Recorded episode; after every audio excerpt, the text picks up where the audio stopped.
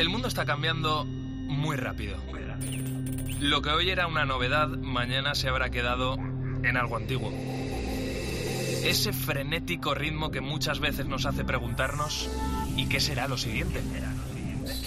Velocidad que genera incertidumbre, a veces miedo, pero también intriga, ilusión y sobre todo emoción por conocer. La ciencia, la tecnología, la innovación, los cambios sociales nos empujan para seguir avanzando. Soy José Ángel Cuadrado y si tú me preguntas ¿qué será lo siguiente? ¿Qué va a ser lo siguiente? Yo te respondo, esto es lo que viene. Hoy mismo vamos a lanzar a audiencia pública el plan en 2050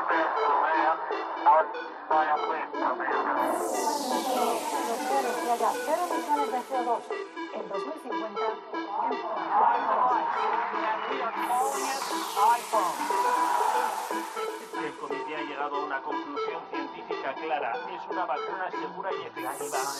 La tercera misión de SpaceX se ha acoplado con éxito. En COPE, José Ángel Cuadrado. Lo que viene.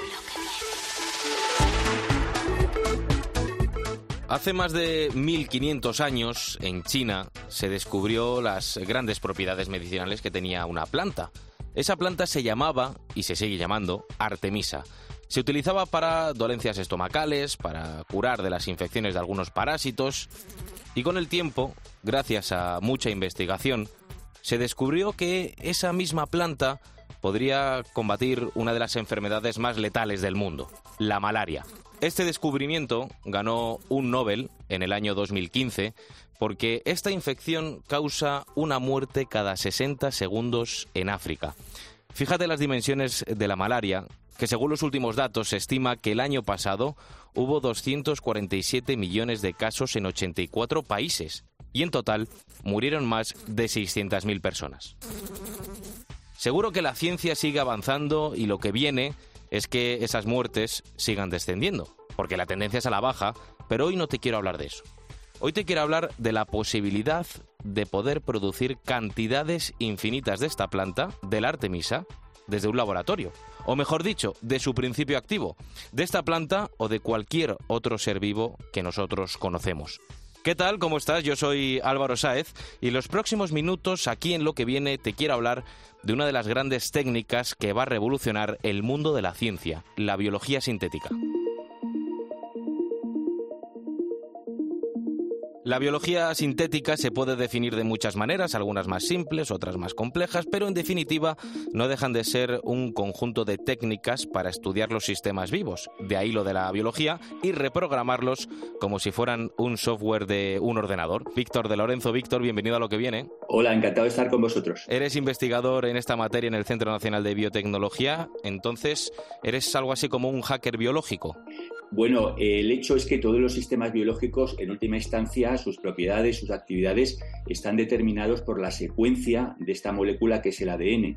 Entonces, en los últimos tiempos, desde hace ya eh, eh, años, es posible reescribir esa secuencia de forma completamente artificial, por decirlo así, y reintroducirla en el sistema biológico de tal manera que efectivamente eh, plantas, animales y sobre todo bacterias se pueden reprogramar con las instrucciones que nosotros les damos, que pueden ser perfectamente distintas a las suyas propias. Explicábamos antes que con la biología sintética tú, desde tu laboratorio, podrías crear o replicar las propiedades medicinales de esa artemisa, esa planta medicinal que combate la malaria. Esta es una de las grandes aplicaciones que puede tener la biología sintética, ¿no? Efectivamente. Eh, el desarrollo que se hizo para desarrollar un principio activo contra la malaria basado en esa planta que comentas eh, ha sido históricamente uno de los hitos, por decirlo así, embriónicos de la biología sintética.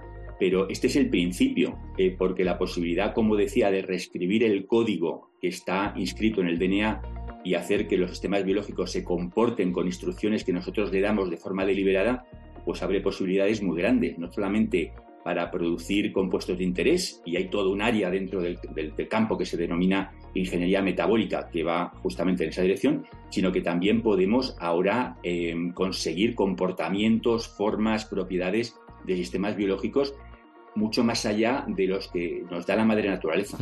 En el centro del estudio de la biología sintética está, si me lo permites, la vida, ¿no? Pero no desde un punto de vista eh, trascendental, sino desde un punto de vista científico. Tú como científico, Víctor, ¿Cómo definirías la vida? ¿Qué es para ti la vida? Bueno, eh, yo creo que hay que limitarse en esta discusión de hoy a una definición más científica de la vida y ten en cuenta que cuando la NASA, por ejemplo, va a explorar vida en otros planetas, pues tiene que acudir a definiciones muy, muy eh, precisas y, muy, materiales, por si queremos decirlo así, ¿no? Entonces, eh, si uno quiere, en fin, hay muchas definiciones científicas de la vida, yo creo que lo más básico es un sistema químico capaz de autorreproducirse capaz de evolucionar y capaz de, captar información del medio. En fin, me consta que esta, esta definición no es que sea muy poética, pero a efectos prácticos eh, es posiblemente lo que distingue en un entorno científico lo que es un sistema vivo de un sistema no vivo. Esta técnica, la de la biología sintética de la que aquí estamos hablando, eh, no es nueva, lleva prácticamente desarrollándose desde principios del siglo. Sin embargo, eh, es una gran desconocida. Eh, ¿Por qué crees que, ha pasado eso? Bueno, yo creo que eh, la cuestión es que los frutos de la biología sintética todavía no han llegado enteramente al gran público. ¿no? Entonces, hay algunos indicios, algunos avances que sí que han llegado. Por ejemplo, toda la tecnología CRISPR de edición genética se puede encuadrar dentro del paquete de la biología sintética, aunque no necesariamente con esa etiqueta. ¿no? Eh, pero yo creo que los grandes desarrollos y el gran impacto que va a tener la biología sintética está por venir, pero está por venir dentro de muy poco. Y va a tener sobre todo su escenario en el ámbito de la biomedicina, en el ámbito del medio ambiente y en el ámbito de la agricultura. Sin duda todo esto tiene un gran potencial y aquí en lo que viene nos gusta ir a lo práctico, al dónde y al cómo vamos a ver esta biología sintética desarrollándose en el futuro. Víctor, hemos comentado el caso de la malaria, por ejemplo, pero sigamos en el mundo de la medicina. ¿Qué potencial tiene aquí la biología sintética? Bueno, aquí hay varias ramas y varios sabores, por decirlo así, de las aplicaciones de la biología sintética en el entorno biomédico. Una de ellas, eh, como acabamos de mencionar, es la posibilidad de generar, de sintetizar a un precio muy asequible eh, eh, moléculas muy complejas que se utilizan como agentes terapéuticos, ¿no? Entonces es una cosa, digamos, que ya es un fruto que está al alcance de la mano. Pero hay otros desarrollos que, en mi opinión, pueden ser todavía más espectaculares y en particular tienen que ver con lo que podemos llamar la ingeniería del microbioma. Y tengo que hacer aquí una pequeña paréntesis para eh, especificar que nuestro cuerpo está compuesto de células animales, pero también eh, somos la casa de un gran número de microorganismos que interaccionan con nosotros de forma muy, muy intensa y que determinan en muchos casos nuestra forma, nuestra salud, eh, nuestra, incluso nuestro humor, eh, nuestra forma de interaccionar con los demás. En fin, hay una especie como de eje entre las bacterias que viven en nosotros, en particular en nuestro intestino y nuestro cerebro. Y ahí, en los últimos años, hay unos avances increíbles para determinar justamente estas relaciones entre las bacterias que tenemos en el intestino y el resto del cuerpo. Y ahí es un escenario fabuloso para aplicar tecnologías de eh, biología sintética, porque podemos llegar a una situación en la que em, eh, haciendo una ingeniería, haciendo un diseño específico de un cierto microbioma en los cuerpos humanos, por decirlo así, entonces posiblemente tengamos otra forma de combatir enfermedades y de abordar problemas médicos que tradicionalmente se han abordado solamente con cirugía o con drogas o con eh, medicamentos. Cuando hablas de drogas, ¿a qué te refieres? Bueno, drogas, perdona, cuando hablo de drogas es el término técnico que hablamos para eh, designar cualquier molécula bioactiva. O sea, no me refiero solamente a drogas que crean adicciones y todo esto, sino en, la jerga eh, científica, droga es cualquier molécula que tiene un efecto sobre nuestra salud, por decirlo. Me quiero ir ahora, Víctor, a tu especialidad, al cambio climático porque podemos luchar contra la contaminación gracias a la biología sintética. Por ejemplo, creando plantas que absorban mucho más CO2 y que liberen mucho más oxígeno, ¿no? Bueno, aquí en el asunto de eh, proyectar las tecnologías de biología sintética hacia el medio ambiente, yo diría que hay como tres grandes eh, ramas también, ¿no? Por una parte está la rama de la prevención. Eh, gracias a la biología sintética y esta posibilidad de hacer manufacturas de moléculas, de, productos, de materiales a través de la biología y no a través de la química industrial, eh, esto nos permite disminuir las emisiones, gastar menos energía y, por tanto, empezar a restar, digamos, el efecto que tiene la industria moderna sobre el medio ambiente. Luego hay otro aspecto que es el aspecto de la monitorización, es decir, también a través de la biología sintética podemos desarrollar sistemas biosensores que lo que nos indiquen sea el estado de salud del medio ambiente, no solamente de las personas y de las plantas, sino también del medio ambiente en términos de contaminación, en términos de toxicidad y otros parámetros que los ecólogos y los em, ingenieros del medio ambiente tienen que tener en cuenta para sus propias actuaciones. Pero finalmente existe todo este ámbito de lo que se ha llamado la bioremediación, es decir, la utilización de agentes biológicos para contrarrestar nuestros propios efectos sobre los distintos ecosistemas. Entonces, eh, aquí eh, sabemos, y esto es de antes de la biología sintética, que muchos microorganismos son capaces de eh, ejecutar reacciones de degradación de compuestos que para nosotros son contaminantes ambientales. Y esas propiedades se pueden ahora reforzar, se pueden fortificar y hacer que esta actividad biodegradativa funcione mucho mejor o incluso sea capaz de actuar sobre compuestos que antes no se podían degradar. Pero todavía hay una, vuelta de tuerca eh, eh, que mencionabas tú de pasada, y es que el, CO2, que es uno de los mayores eh, causantes del efecto invernadero, del cambio climático, etcétera, también es una molécula que los sistemas biológicos son capaces de manejarla y en algunos casos fijarla y convertirla en biomasa, convertirla en una entidad eh, hmm. biológica eh, material y, que ya no es gas. ¿no? Hmm. Entonces, eh, ahí, como todas las propiedades biológicas, estas propiedades están determinadas por el ADN y hay un esfuerzo tremendo en distintos laboratorios de todo el mundo para intentar mejorar las formas que la evolución ha inventado de fijar CO2 y sobre todo ver si estas formas se pueden llevar a una plataforma vegetal de tal manera que la capacidad de capturar CO2 funcione todavía mucho mejor. ¿no? Y me ha apuntado aquí una cosa que mencionabas al principio, la industria textil puede ser también la gran beneficiada de esta biología sintética. ¿Por qué?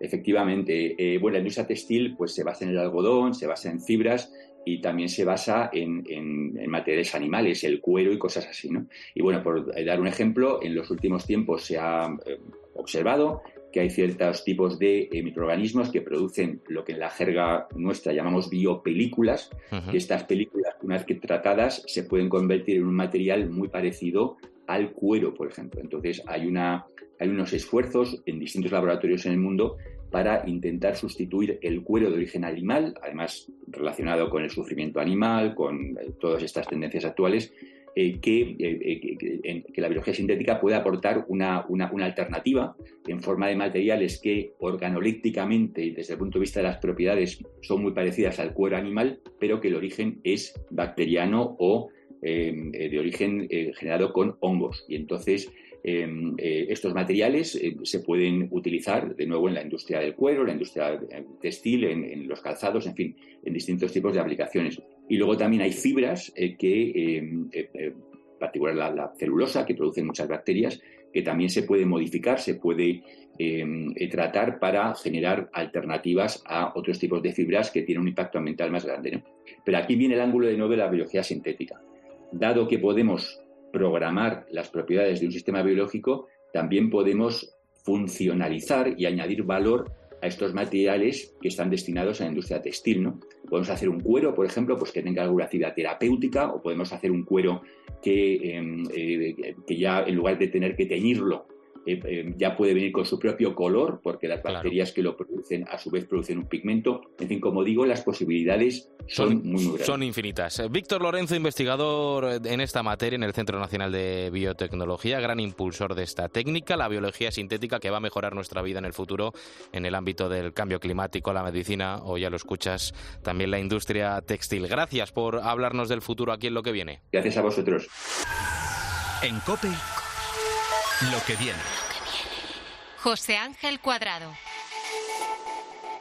Atento a esta noticia. Un grupo de científicos de Estados Unidos y de Canadá han conseguido, gracias a la inteligencia artificial, desarrollar en tiempo récord un nuevo antibiótico capaz de acabar con las superbacterias. Dime que no mola.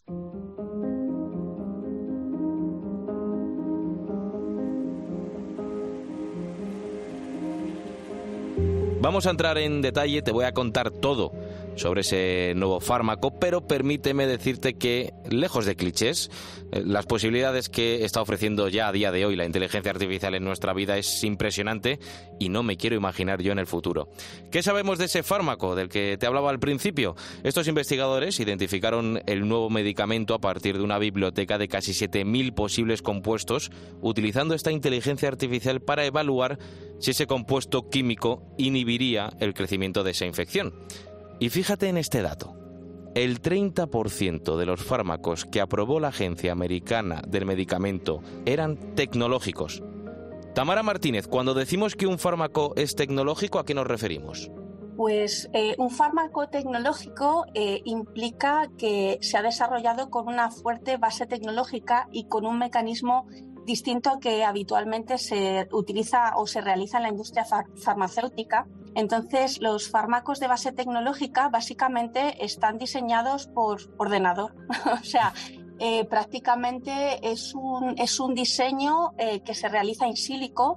En sílico es decir, que se utilizan eh, modelos informáticos, matemáticos y distintos algoritmos para dar con el fármaco que potencialmente va a ser más eficaz, más seguro y que puede desarrollarse más rápidamente y llegar a, los desarrollos clínicos eh, de una forma más eficiente. Como ves, Tamara se lo sabe todo de memoria. Ella trabaja en el departamento de I+D de Silentis, una empresa farmacéutica que se apoya en esas nuevas herramientas tecnológicas, como nos estaba contando, para desarrollar fármacos. Bienvenida a lo que viene. Muchas gracias. El principal objetivo de, de la inteligencia artificial en el desarrollo de estos fármacos, yo creo que está en poder predecir la forma en la que se pueden comportar todos esos compuestos, ¿no? Hacerlo de una manera previa.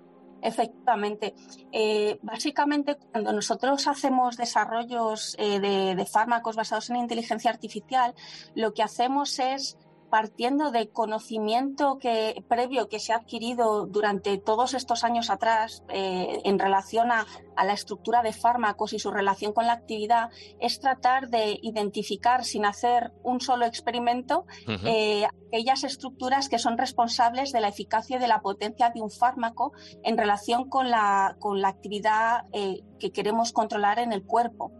Eh, entonces, efectivamente, lo que hacemos es identificar aquellos motivos, eh, aquellas estructuras dentro de un medicamento que van a funcionar más rápidamente y mucho más eficazmente y además desde un punto de vista de seguridad eh, mejor, ¿no? Porque muchos de los medicamentos que se han venido desarrollando de la forma tradicional, hay veces que son eh, muy potentes, pero tienen problemas de seguridad o a lo mejor son eh, compuestos que durante el desarrollo, eh, digamos, son muy útiles, se ha, mostrado una eficacia muy buena, pero tienen muchos problemas a la hora de sintetizarlos a gran escala, ¿no? Para hacerlos llegar a los pacientes. Entonces, desde, desde su propia concepción, con la inteligencia artificial, lo que hacemos es controlar tanto las características relacionadas con la eficacia, con la seguridad y también con los procesos de síntesis, eh, tratando de identificar aquellas moléculas que serán más fáciles y que llegarán más rápido al futuro y a los pacientes, por supuesto. Y con esto también reducimos el porcentaje de fracasos en los ensayos clínicos, ¿no? Exactamente. Sí, absolutamente. Reducimos el, fracaso. De hecho, mira, para que te hagas una idea, nosotros en, Silentis tenemos el, software con el que trabajamos, que se llama SearFinder. Eh, es, un software eh, en el que por la alta capacidad predictiva que tiene, nosotros solamente llegamos a ensayar en animales muy pocos compuestos, y del orden de dos o tres, y, normalmente todos funcionan. Entonces, acortamos mucho los procesos de desarrollo, sobre todo en las fases más tempranas, eh, y, digamos que aumentamos la probabilidad de éxito. O sea, no es, mm. eh, no es digamos, un dogma de fe, pero sí que es conseguimos muchas mejoras. En relación a, las estrategias tradicionales que eran más con eh, screening eh, eh, masivos de compuestos, y más casi a veces es por un ensayo y error. ¿no? Entonces hemos aprendido de los que vinieron antes para, para, ser mucho más eficientes. Mencionabas, mencionabas Sirfinder que eso es como el chat GPT de los farmacéuticos, ¿no? Efectivamente. Esta es una herramienta eh, que hemos desarrollado en el contexto de, bueno, en Silentis, es una herramienta propia desarrollada en Silentis en el grupo Farmamar em, que, digamos, eh, permite diseñar y, luego facilitar el desarrollo de fármacos basados en RNAs de interferencia. Esta es una tecnología que lo que nos permite es eh, mm, crear medicamentos basados en RNA. Eh, seguro que ahora suena porque todo, todo el mundo ahora mismo está mucho más cercano al RNA gracias a las vacunas de RNA. y lo que nos permite es regular de forma específica y, customizada genes que no están funcionando correctamente o que están mutados y que son los responsables de una enfermedad.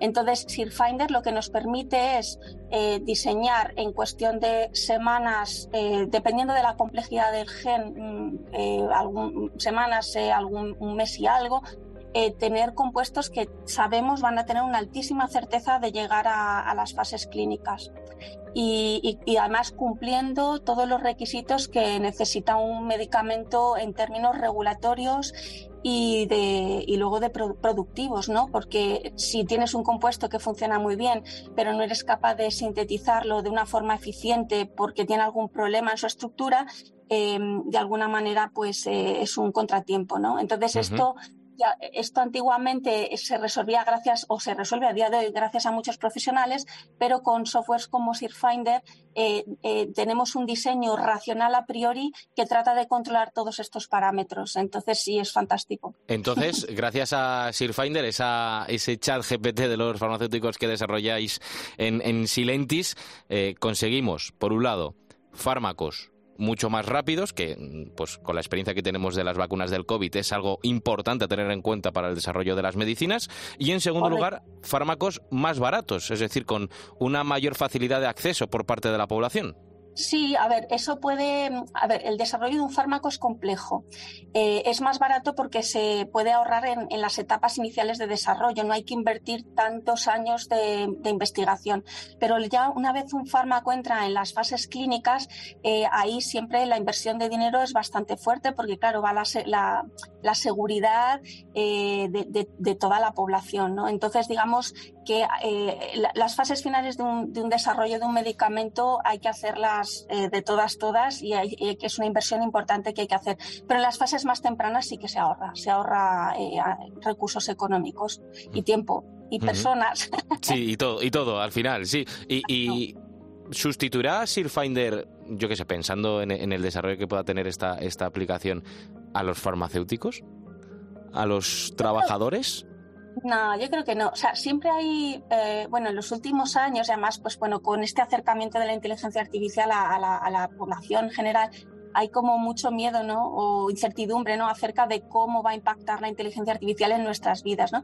Pero yo creo que las herramientas de inteligencia artificial han venido, a, llegan fuertemente para dar un soporte a los profesionales, eh, para facilitar, eh, digamos, un, trabajo mucho más rápido, más certero y quitar trabajo rutinario que te permite centrarte en otras, en, otras partes del proceso en las que una persona eh, no, puede ser sustituida. Yo creo que son buenos compañeros de viaje y, y además creo que nos van a dar muchas ventajas eh, a los profesionales de la salud.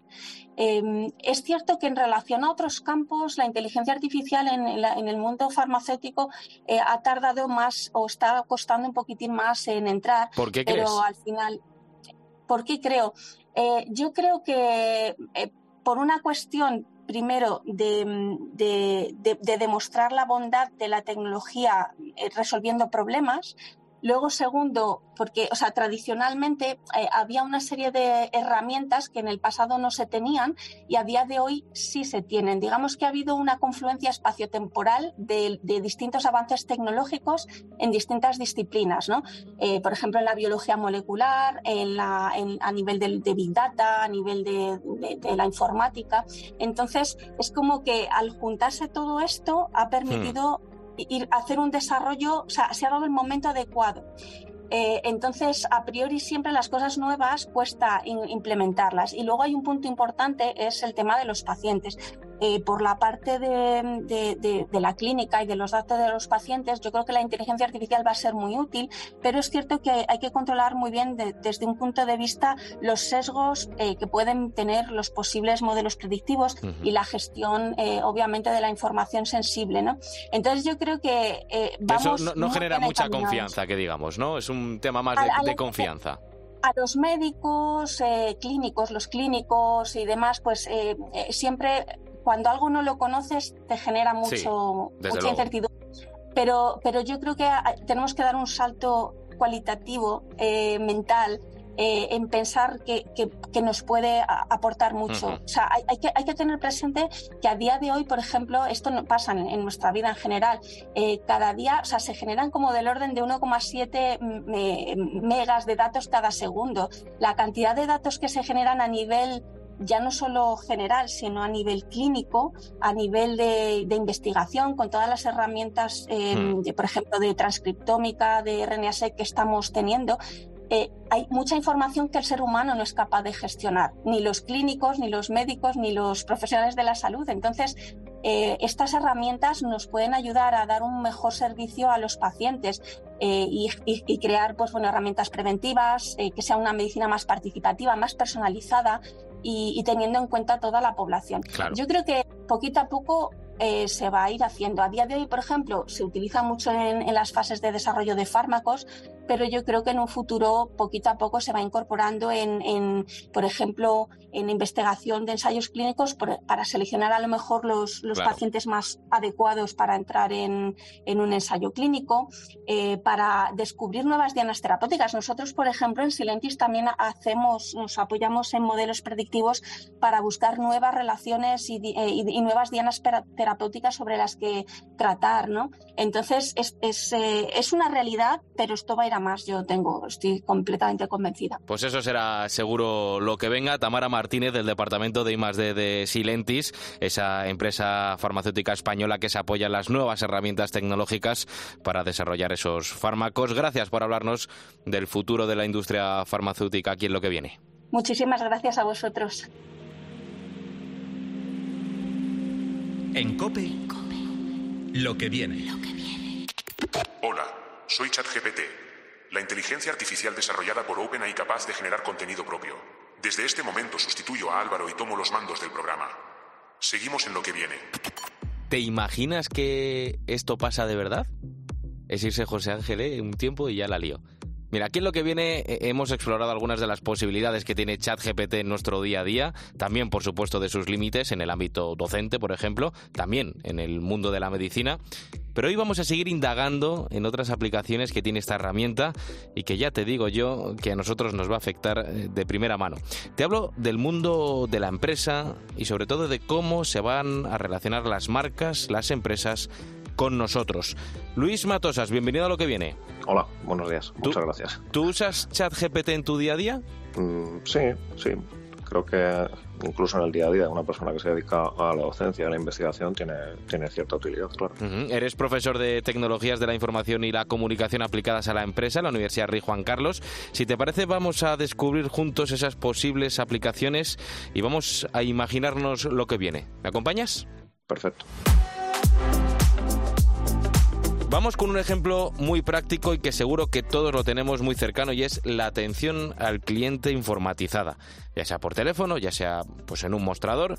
Ahora mismo eso ya es una realidad, pero esto con ChatGPT, eh, Luis, puede llegar a unos límites insospechados. Sí, evidentemente. Ahora creo que todos estamos familiarizados con este concepto de los chatbots, pero sí es cierto que hay cierto margen de, avance en ese, en ese sentido. La mayoría de los chatbots se encuadran dentro de lo que se denomina inteligencia artificial débil o, estrecha, que son modelos o mecanismos en los que el, el, sistema está limitado a una serie de opciones bastante acotadas. La evolución hacia modelos de, de chatbots soportados en sistemas de inteligencia artificial eh, fuerte o, más amplia, pues claro, va a aumentar las posibilidades de utilización y las posibilidades de respuesta que van a dar esos sistemas. Normalmente cuando hay un, fallo en el sistema, pues se queda bloqueado. Esto con ChatGPT nos podría ir dando pues unas respuestas más satisfactorias. Más amplias y no limitadas a lo que digamos que el ingeniero ha, diseñado inicialmente, sino considerando un conjunto de datos o una fuente de datos mucho más, mucho más extensa. También las empresas lo están usando, por ejemplo, en el análisis de las tendencias del mercado. Eh, con inteligencia artificial, todo esto se puede hacer evidentemente mucho más rápido, pero yo no sé, Luis, si también mucho mejor. Bueno, creo que la mejora o el avance en la eficiencia de la ejecución de las tareas, yo creo que ya es suficiente como para justificar que quizá los, los datos o las conclusiones arrojadas o, el conocimiento generado a partir de esos análisis no sea eh, tan rico. Es decir, que quizá sí, con un proceso, digamos, de, de prospección de mercado convencional podamos eh, llegar a conclusiones más más interesantes o más determinantes, pero evidentemente el tiempo que puede llevar eso, digamos que desarrollado por la vía normal y con un grupo de, sujetos, pues va a ser infinitamente más amplio al que puedes lograr con un sistema de, este tipo, en el que básicamente lo que podrías hacer ya, no en concreto eh, ChatGTP de manera específica, pero cualquier otro sistema de inteligencia artificial que funcione en esta línea, que es lo que denominamos inteligencia artificial generativa, que, el propósito que tiene es generar un conocimiento digamos que tú lo alimentarías con una serie de, datos eh, que incluso para que podamos entenderlo podríamos hablar de, archivos o de archivos de texto o incluso archivos de, PDF con estudios eh, sectoriales o estudios de, mercado de, la competencia. Lo alimentarías con, con eso y, en segundos o en minutos el propio sistema sería capaz de darte una respuesta de la, con la síntesis de las conclusiones fundamentales que se arrojarían a la vista de toda esa información analizada. Entonces, evidentemente, a lo mejor la información eh, extraída o el conocimiento generado no es, no es tan rico, pero claro, la mejora en la eficiencia en los tiempos invertidos, pues es, claro. es importantísima. Y luego también hay que decir que esto es una, una cosa continua, o sea, no, no, se queda de manera estática en un, momento determinado, sino que se va alimentando constantemente de información y va mejorando su funcionamiento. Y así podemos llegar también a que la inteligencia artificial será capaz también de detectar las necesidades de los consumidores. Sí, sin duda, es, es un poco la, continuidad de lo que estábamos comentando, como, como indicabas. Digamos que en los sistemas de inteligencia artificial hay como tres grandes etapas en, el proceso. Una primera en la que el sistema se alimenta de una cantidad ingente de datos, que bueno, hay una, base importantísima en Internet. Una segunda en la que el sistema aprende de, de esa información. Estamos en esa parte de generar un conocimiento, de la que comentábamos antes. Y en última instancia, lo que hará el, sistema de inteligencia artificial será intentar adaptarse a la vista de ese conocimiento generado de manera previa para dar respuesta a situaciones futuras. Yo todo esto que estamos hablando, Luis, y con esto ya, ya terminamos, eh, lo veo traducido en puestos de trabajo. La verdad, quiero, quiero compartir contigo un informe de la empresa que ha creado el propio ChatGPT, OpenAI, que asegura que su implantación en el mundo empresarial, como estamos viendo aquí, pueda afectar al 80% de los empleos en un futuro. ¿Tú esta realidad cómo la interpretas? Creo que hay una cuestión clara y irrefutable, que es que hay perfiles profesionales que van a desaparecer y otros perfiles profesionales que van a aparecer en el futuro. En el primer caso, pues estaríamos hablando de, analistas de, mercado o de eh, perfiles de teleoperadores o de copywriters o de curadores de, de contenido que muy probablemente desaparezcan en, en el medio plazo, aparecerán nuevos perfiles profesionales, como puede ser el ya más o menos manejado y conocido del científico de datos. yo creo que esa realidad es, indiscutible. Y luego está la parte de si se van a destruir o no puestos de trabajo que existen en la actualidad, que sería una cosa distinta. Ahí mi, mi opinión es que la transición de un espacio a, a otro va a requerir un, un tiempo y evidentemente en ese, en ese tiempo puede ser que se destruya algún puesto de trabajo como tal, pero creo que la mayoría de la gente que en la actualidad está en la segunda mitad de su carrera o en el último tercio de su carrera eh, en puestos de trabajo bajo estos perfiles profesionales, no creo que vaya a perder su trabajo. Es decir, no creo que la democratización de este tipo de, tecnologías y, la implementación real de una manera amplia en el conjunto de la sociedad y en la actividad de las empresas vaya a ser tan rápida como para que gente que esté trabajando en la actualidad en empleos como los que estamos eh, comentando vayan a perder su puesto de trabajo en, los próximos años. Todo dependerá de, cómo se vaya a comportar también el consumidor en el futuro, de las necesidades que vaya generando. A lo mejor, pues en un futuro nos cansamos de interactuar constantemente con máquinas y seguimos reclamando el trato humano, ¿no? Y vuelven a, esa atención al cliente un poquito más, más personalizada, ¿no? Y lejos de, inteligencias artificiales, de maquinitas, etcétera. Podría ser, pero también tengo la sensación de que el, de que no. el conjunto de, de, la industria, de, los mercados, del entramado empresarial de, cualquier eh, país va a seguir apostando por, por esto. Hay que eh, todo, todo, que todo el, apunta... el, ahorro de costes es, es tan, tan inmenso mm. una vez se ha democratizado la tecnología que, que, no creo que, eh, digamos, el, el conjunto de, del ámbito empresarial vaya a contemplar como posibilidad volver a, a, mecanismos de interacción con el cliente más caros. Claro. Bueno, pues veremos lo que pasa, eso será lo que venga. Luis Matosas, profesor de Tecnologías de la Información y la Comunicación aplicadas a la empresa de la Universidad Rey Juan Carlos. Gracias por hablarnos del futuro aquí en lo que viene. Nada, a vosotros por la invitación. En COPE, lo que viene. José Ángel Cuadrado. Es lo último que ves cuando te acuestas y lo primero que miras cuando te levantas lo usas para informarte de lo que está pasando, para decirle a tu madre que ya estás yendo al trabajo y para enviarle la foto de la maqueta que ayer hizo tu hijo y que hoy está llevando al cole. Lo usamos para pagar, para que nos guíe el entrenamiento en el gimnasio y podría estar así horas y horas y horas hablándote de los usos, de las aplicaciones que tiene en nuestro día a día el teléfono móvil. Lo usamos de media más de seis horas, casi el mismo tiempo que te pasas durmiendo, y ese aparato que nos ha salvado la vida, ojo, si no hacemos nada, puede acabar con nuestro mundo.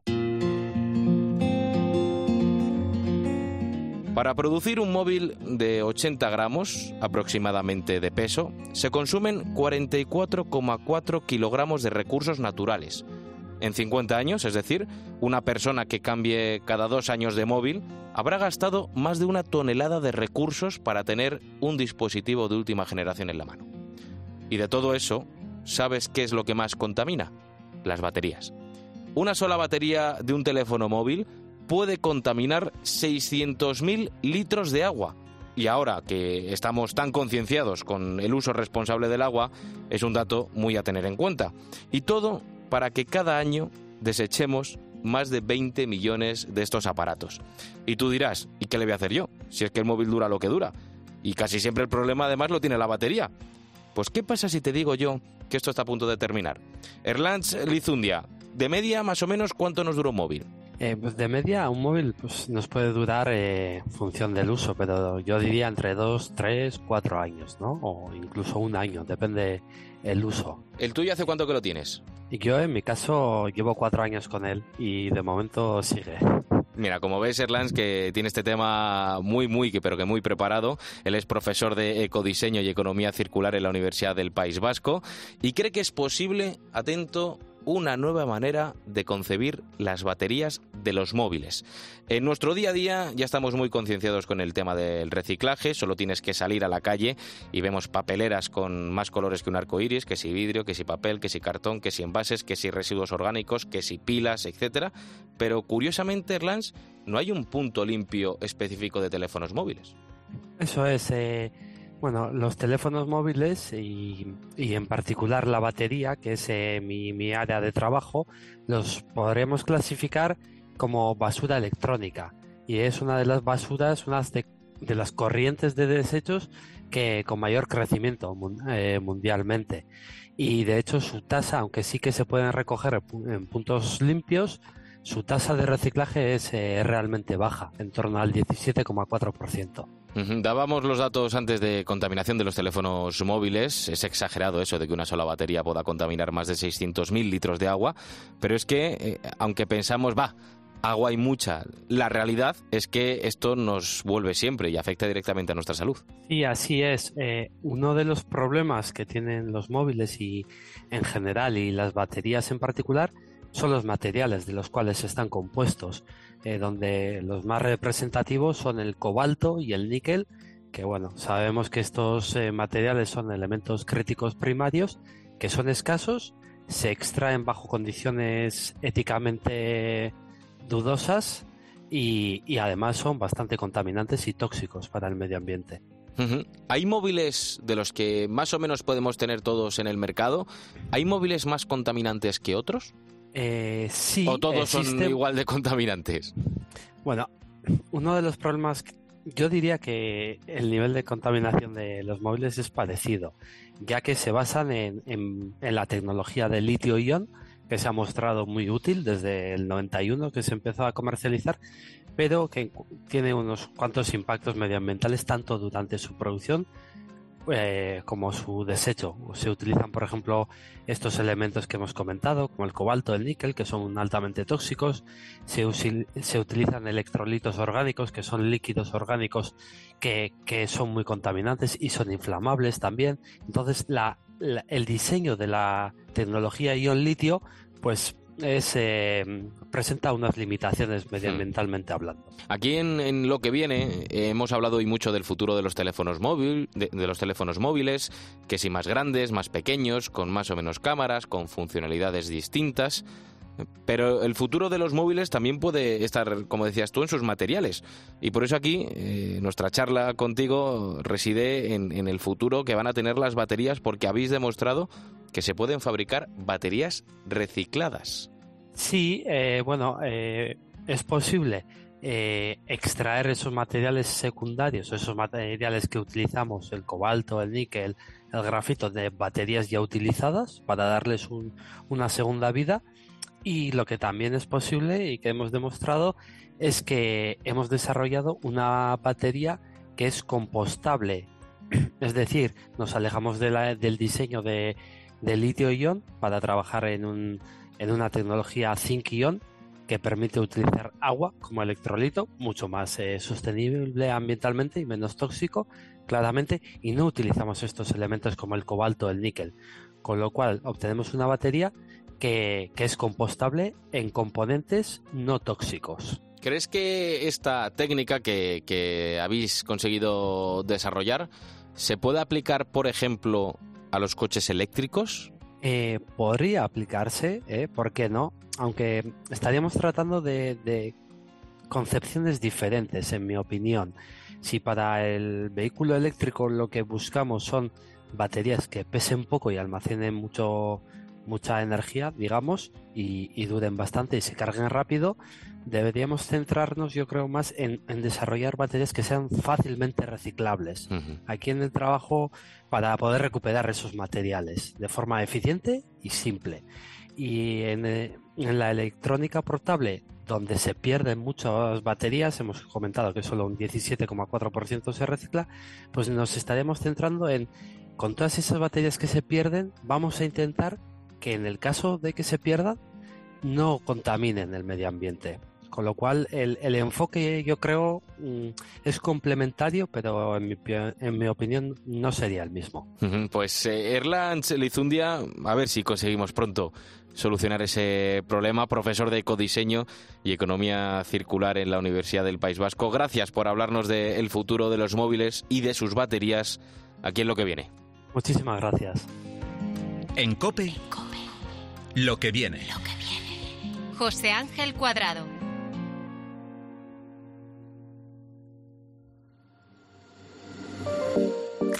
Estamos llegando al final de este programa y antes de despedirme de ti quiero seguir hablándote de los avances que nos están llegando en el mundo de la medicina gracias a la tecnología. Antes, dos datos. Primero, el cáncer de páncreas es uno de los que más muertes provoca en el mundo. De hecho, solo dos de cada diez diagnosticados pueden ser operados. El resto de casos se detectan demasiado tarde. Segundo, por suerte, y gracias a la tecnología, está cambiando la manera de hacer esa operación y cada vez hay menos riesgo de hecho, la tasa de éxito ha subido tres puntos en los últimos años. Fíjate en este caso. Los médicos del complejo hospitalario universitario de A Coruña han utilizado por primera vez en Galicia el robot Da Vinci para tratar este cáncer. Este robot, el Da Vinci, ya se había utilizado en otro tipo de operaciones en este centro, pero para una operación de cáncer de páncreas es la primera vez. La paciente elegida fue una mujer de 60 años, ahora unas semanas después evoluciona favorablemente. Lo cuenta uno de los médicos de esta operación, el doctor Javier Aguirre Zabalaga, adjunto del Servicio de Cirugía General del hospital. La paciente perfecta, la paciente ya se fue a casa hace unas tres semanas y ya vino a revisionar la consulta y, y fenomenal. La verdad es que nada, haciendo una vida normal, una vida normal completamente.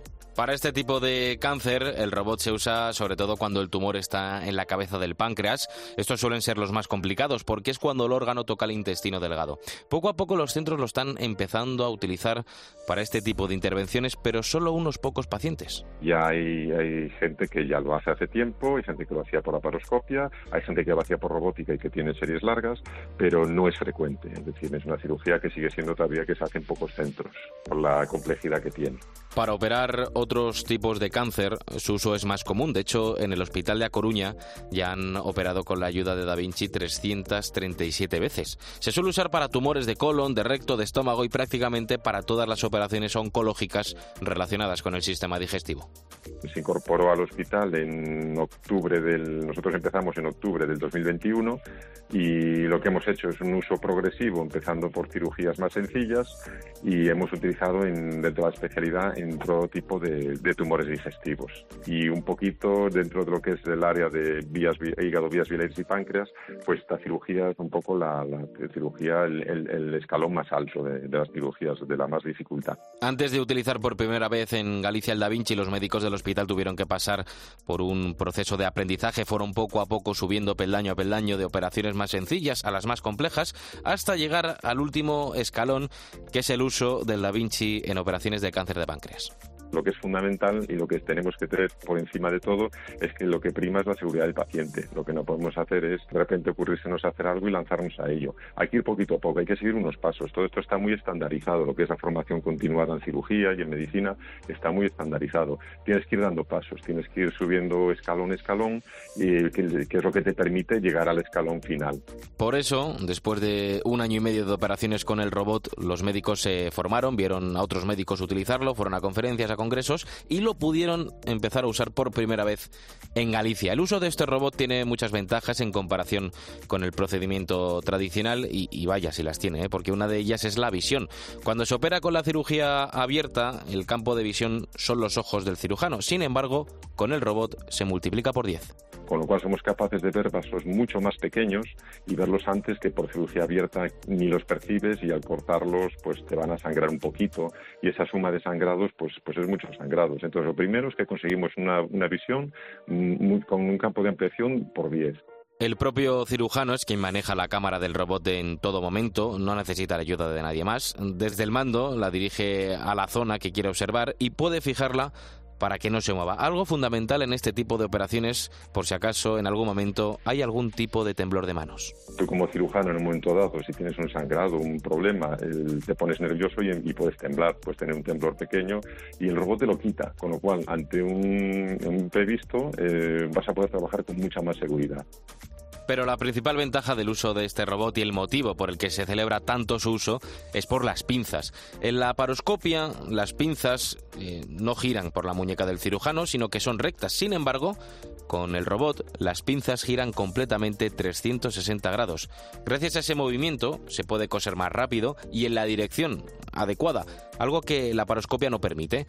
Todos estos beneficios se han podido ver en esta paciente que hace casi un mes después de la operación pues está en perfecto estado. Te recuerdo que ha sido la primera vez que se ha usado el Da Vinci en Galicia para una operación de cáncer de páncreas, aunque el doctor Aguirre Zabalaga piensa que es la primera de muchas seguiremos seleccionando bien los casos, los casos más sencillos que nos permitan eso, la seguridad del paciente, poder seguir avanzando y es como todo en la vida, según vas adquiriendo experiencia y haciendo más casos, cada vez puedes hacer más eh, esta técnica a través del robot porque, porque tienes seguridad y porque tienes la experiencia.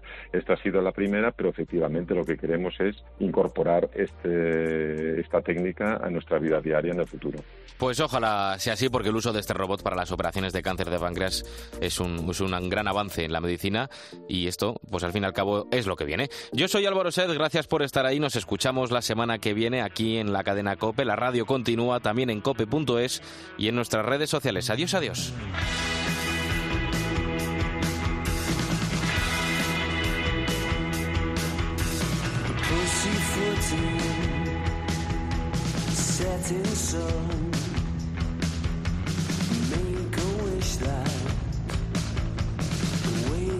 button.